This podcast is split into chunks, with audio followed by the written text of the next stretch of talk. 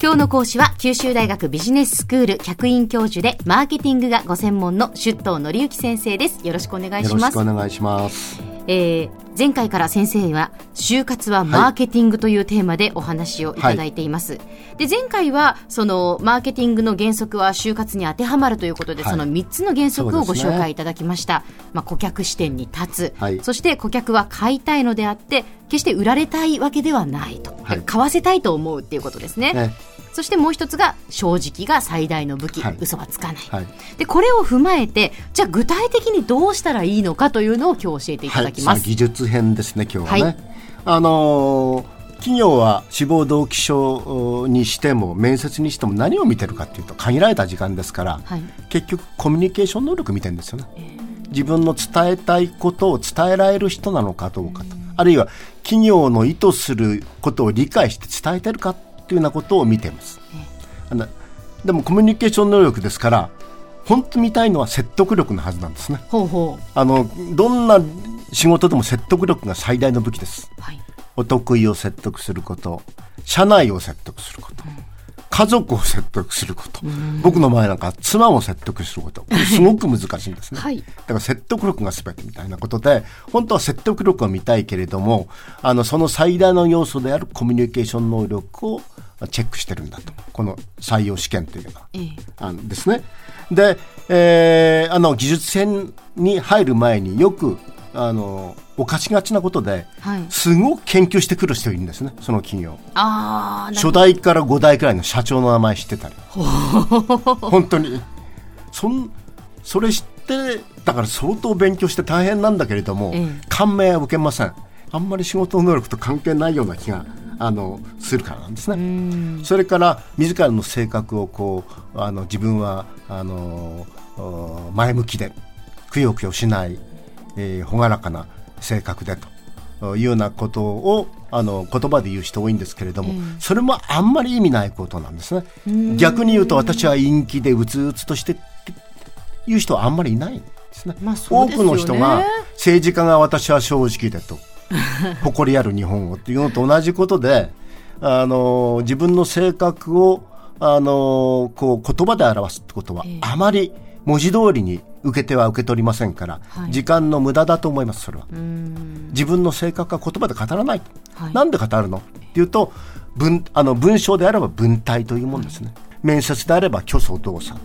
というのに現れるっていうものであって、うん、ただまあそうですよね。面接官からあなたはどういう性格ですかって聞かれますよね。困っちゃいますよね、えー、で何でもいいんです答えがちゃんとあの意図を察して答えられてるって能力であってあなたがあの朗らかであろうが、えー、楽観的であろうがあんまり気にしてなくて。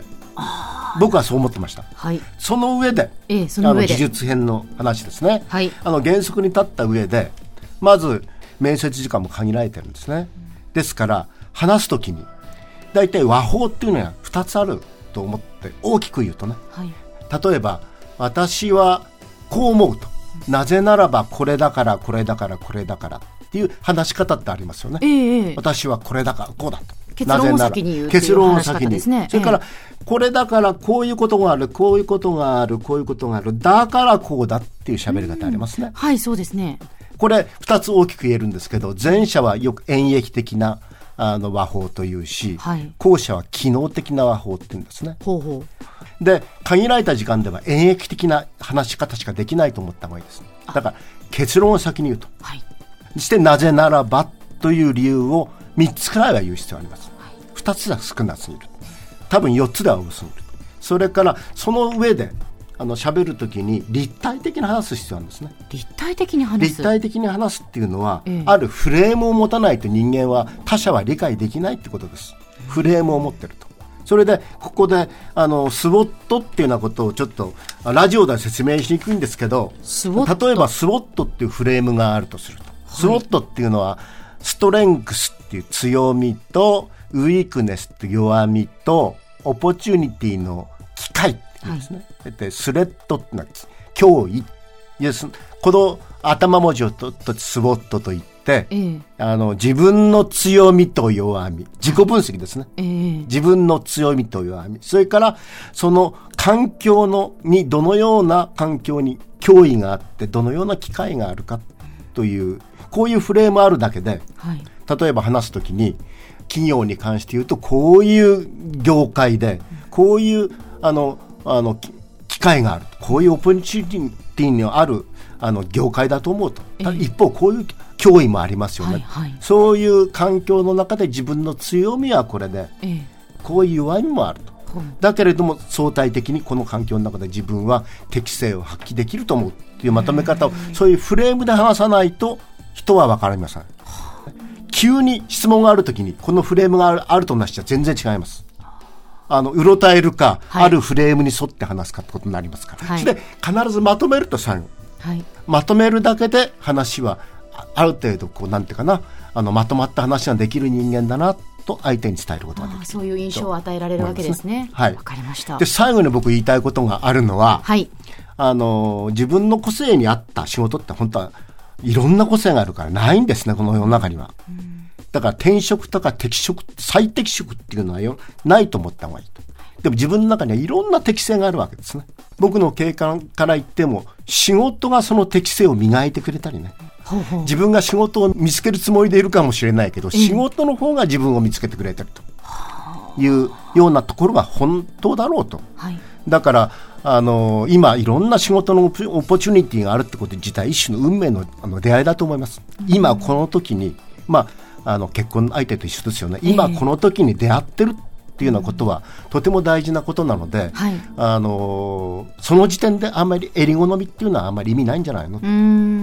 それが反社会的な仕事でなければやるべきであると。なるほど。選び取るべきであると、ええ、で、えー、仕事が自分の適性を見つけてもらうためには時間がかかりますよやっぱり、はい、ある程度時間がかかっちゃうんです、え、だからあの石の上上にも3年っていうけれども、はい、ちょっとは辛抱しなきゃだめよと。そうしないと仕事の方が自分の良さを見つけ出してくれませんよと。あの、ちょっとは辛抱しようね。しようね まあ、それを最後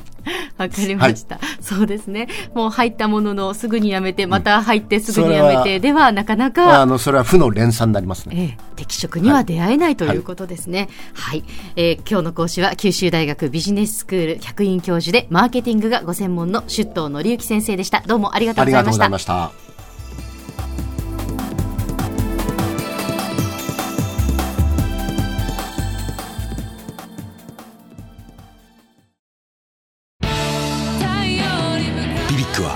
九州で生まれ九州の人たちに光を届けています。九州のお客様が光り輝くように。それが QTnetの変わらない思いです。キラキラつながる QTnet。